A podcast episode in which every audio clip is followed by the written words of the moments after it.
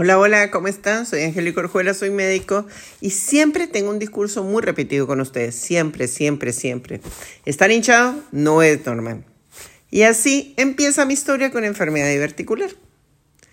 Hace mm, unos meses empecé a sentir que debía ser increíblemente estricta con la alimentación para sentirme bien y eso no me gustó. Al mismo tiempo, empecé a consumir por un viaje un probiótico que se llama Lactivia Niki. Ah, qué maravilloso para enfermedad diverticular y para enfermedad inflamatoria intestinal y mm, me dejó haciendo mucho, mucho, mucho ruido. Ah. Entonces, ¿qué hice? Fácil. Tomé una gran decisión. Y la gran decisión fue, esa es la ventaja de ser médico, poderme hacer una colonoscopia porque el dolor se acentuaba en un lugar muy especial, en el lado izquierdo, arriba, más o menos donde debería estar ubicado el vaso. Pero pongan su mano en el lado izquierdo del abdomen hacia la parte de arriba. Ahí está ubicado el dolor. Y por el más mínimo desorden, wow, molestaba bastante. Mm, y me encuentro con la colonoscopia y sí, tengo enfermedad diverticular. Así que voy a aprovechar este podcast, este audio, para contarles qué es la enfermedad diverticular. La enfermedad diverticular son bolsas, bolsitas en la pared del colon que pueden pasar inadvertidas o pueden generar muchísimo, muchísimo, muchísimos problemas. Generalmente la gente eh, se da cuenta que tiene enfermedad diverticular por las complicaciones que puede ser infección, sangrado. ¿Cuáles son los síntomas crónicos de la enfermedad diverticular? Inflamación, estar hinchado no normal. Estreñimiento, diarrea. Mm, me pasaba así algunas veces, pero era muy inespecífico. Cólico en la parte inferior del abdomen, pero en la parte izquierda. Generalmente se juzga como colon irritable y pare de contar. Olvídate, ya no hay nada que hacer pero ya saben, colon irritable es un síndrome, es decir, no es una enfermedad como tal. Cuando ya este dolor empieza a estar ubicado, wow, ya nos está diciendo que pueden haber problemas, pero hablemos de qué es lo que puede causar la enfermedad diverticular.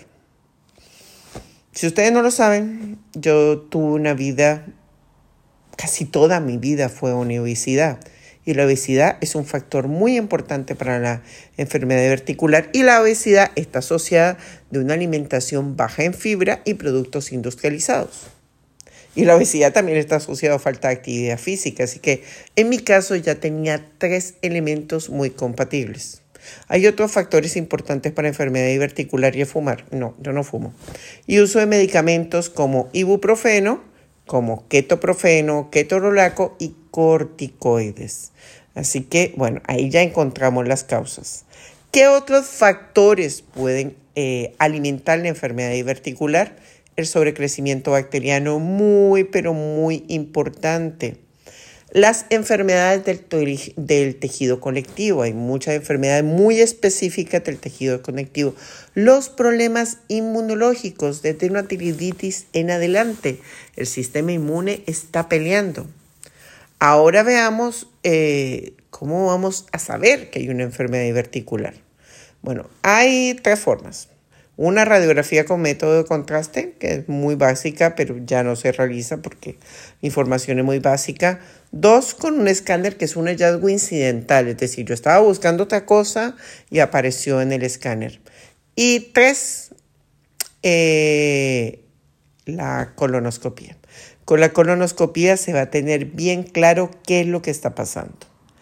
¿Qué complicaciones puede haber de la enfermedad verticular? La más importante, la infección, que es una complicación muy, pero muy grave y puede llegar hasta un desenlace quirúrgico. Así que, bueno, soluciones. Fibra, comida con, o sea, primero que nos inflama. Les voy a contar cómo es mi historia para podernos podernos entender muy, pero muy bien. En mi caso, Yo revisé intolerancia alimenticia, no tengo, en mi caso de por sí yo no como gluten porque yo no quiero, no porque no tenga intolerancia. Así que una alimentación que no sea inflamatoria con industrializados, de una u otra manera terminamos comiendo industrializados, pero que sean dos a tres por semana, eso está bien. Mucha, mucha fibra, pero no semillas. Semillas no. Y si van a comer semillas, las pasan por la juguera.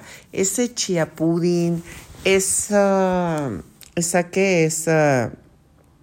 esa receta de comerse la chía sin procesar no es buena opción para enfermedad diverticular. Lo mismo que las semillas de calabaza, maravilla. Si las van a comer, deben convertirse en rumiantes.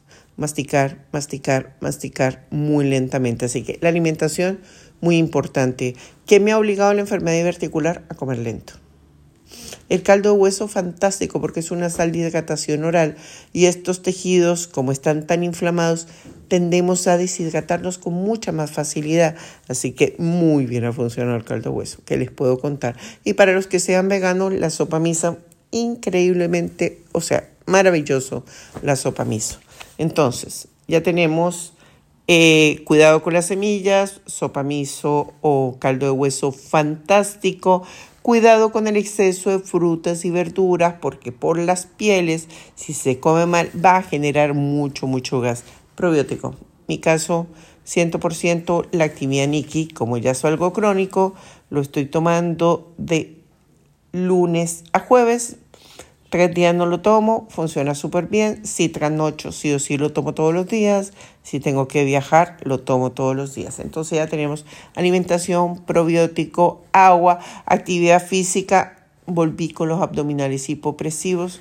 Muy buena opción para darle tono al abdomen, al core, a la pared abdominal. Y por favor, los controles con colonoscopía. Ya tengo el diagnóstico de enfermedad diverticular. ¿Qué significa? Que en dos años me voy a repetir la colonoscopía. ¿Por qué? Tengo que ir viendo cómo está, cómo va el terreno biológico, porque el envejecer también es un factor de complicación de la enfermedad diverticular. Así que si se dan cuenta, como médico, también me enfermo y lo que uno hace en la vida va a tener consecuencias. Y, pero ¿cuál es la solución? Abordarlo, no preocuparse, ocuparse. Así que ya les conté la historia de enfermedad diverticular y les conté mi maravillosa historia. Era un audio que ustedes me habían pedido hace mucho tiempo y hoy los hago para, y lo estoy haciendo para ustedes. Así que si les gustó, Comenten este audio, mándenme comentarios, compártanlo con personas que tengan enfermedad diverticular y hagamos una vida maravillosa. Ah, y antes de cerrar el audio, la enfermedad diverticular no tiene cura, hay que aprender a vivir con ella. Feliz, maravilloso día. Soy Angélica Orjuela, soy médico.